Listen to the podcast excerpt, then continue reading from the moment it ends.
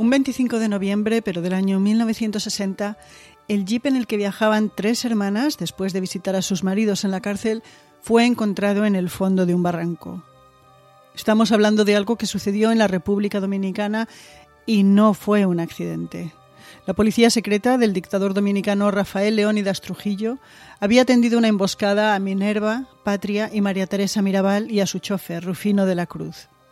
Todos ellos fueron brutalmente asesinados y quienes perpetraron el crimen despeñaron el jeep con la burda idea de hacerlo pasar por un accidente.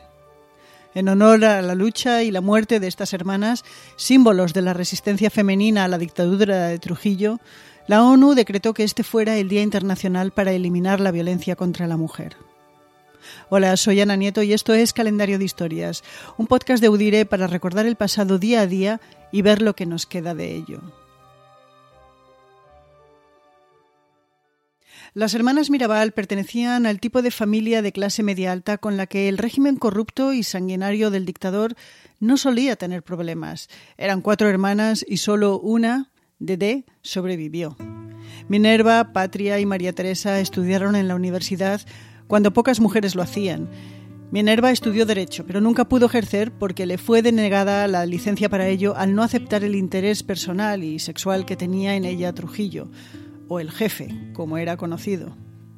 Minerva Mirabal se interesó por la política y se unió a la resistencia por influencia de su tío. Sus otras dos hermanas se le unieron más tarde en esa lucha contra el régimen de Trujillo que duró 31 años. Minerva dijo en una ocasión que era una fuente de felicidad hacer lo posible por un país que sufría muchas angustias.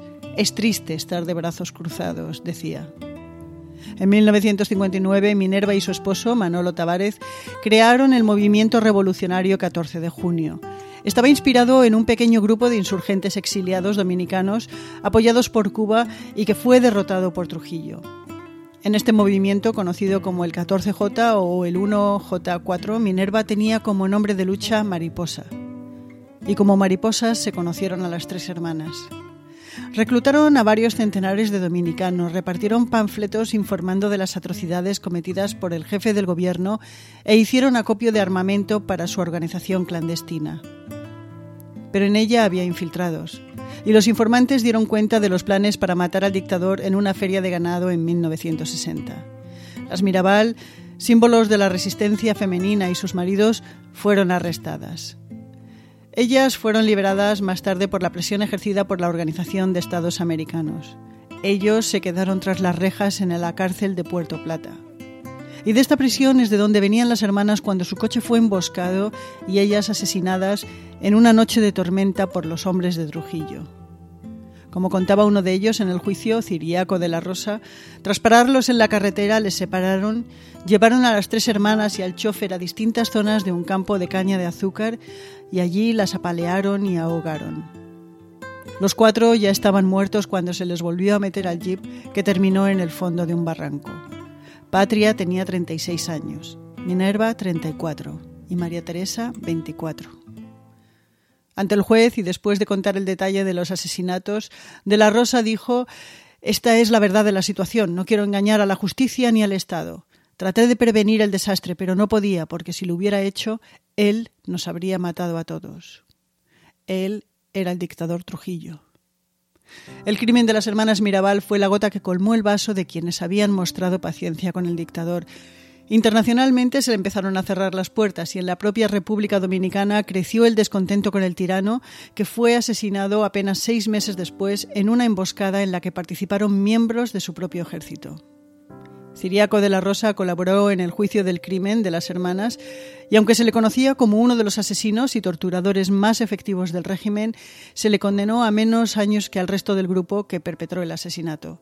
Apenas estuvo realmente un par de años en la cárcel y terminó viviendo en una pequeña localidad de Massachusetts. ¿Y de las hermanas Mirabal qué queda? Mucho. En la República Dominicana las mariposas siguen siendo un icono nacional.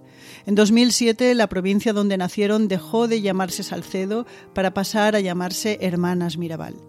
Un museo guarda la memoria de estas y su imagen está impresa en el billete de 200 pesos, en sellos y en murales en las calles de la capital. Hasta en el norte de la isla de Manhattan, área en la que se sientan muchos dominicanos, hay una zona conocida como Hermanas Mirabal Way. La autora de este país, Julia Álvarez, escribió En el tiempo de las mariposas, uno de los pocos libros escritos por una hispana que se lee en las escuelas de Estados Unidos. El libro es una ficción sobre la historia de las hermanas y se llevó al cine en 2001. Pero sobre todo las Mirabal son el símbolo de la justicia social y el feminismo. En 1999, la ONU declaró el día de su asesinato como el Día Internacional de Eliminación de Violencia contra las Mujeres. En este capítulo aún queda mucho por hacer en muchas partes del mundo. Según la propia ONU, el 35% de las mujeres de todo el mundo experimentan violencia física o sexual y muchas veces a manos de sus parejas. En este año de pandemia, las llamadas a las líneas de ayuda por esta violencia se han multiplicado por cinco en algunos países. Hasta 137 mujeres calcula la ONU que mueren diariamente a manos de un familiar. ¿Y qué pasó otros 25 de noviembre? En 1491 comienza el sitio de Granada, último territorio musulmán en la península ibérica. En 1500, el oficial Francisco de Bobadilla arresta en Santo Domingo a Cristóbal Colón por supuestas malversaciones del almirante en la gestión de la Española. Y en 1897, España concede la autonomía a Puerto Rico. Duró poco, ya que un año más tarde la isla caribeña pasaría a manos de estadounidenses. A día de hoy su estatus es de territorio de los Estados Unidos. Y en 1986 la UNESCO declara Patrimonio de la Humanidad a las ciudades de Cáceres y Toledo, al Parque Nacional de Garajonay y al conjunto monumental Mudéjar de Teruel. Y en 1960, año en el que las hermanas Mirabal fueron asesinadas, en Cuba Fidel Castro nacionalizó todas las empresas, el Papa Juan XXIII nombró al primer cardenal negro de la historia, Laureán Rungambua. JFK ganó las elecciones presidenciales en Estados Unidos por un estrecho margen y se fundó la Organización de Países Exportadores de Petróleo, la OPEC. La Fundación March compró por 10 millones de pesetas el Códice Vivar, la copia manuscrita más antigua del Cantar del Miocid. Diez días más tarde, la Fundación lo donó a la Biblioteca Nacional. Es el libro más valioso de la colección. Y terminamos con una cita de Minerva Mirabal. Si me matan, sacaré los brazos de la tumba y seré más fuerte. Y esto ha sido Calendario de Historias por hoy. Trabajamos en este podcast diario María Luz Rodríguez y yo, Ana Nieto. Si les gusta, recomiéndenos y regálenos estrellitas en la calificación, que ayuda bastante. Se lo agradecemos y nos oímos mañana, porque mañana es otro día.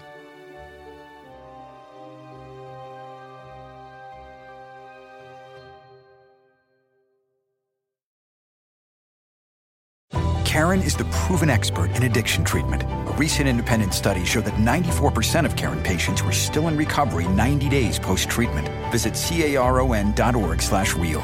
Karen. Real results, real care, real about recovery. Este 4 de julio. You where you belong. Make us proud. Apúrate. Let's go.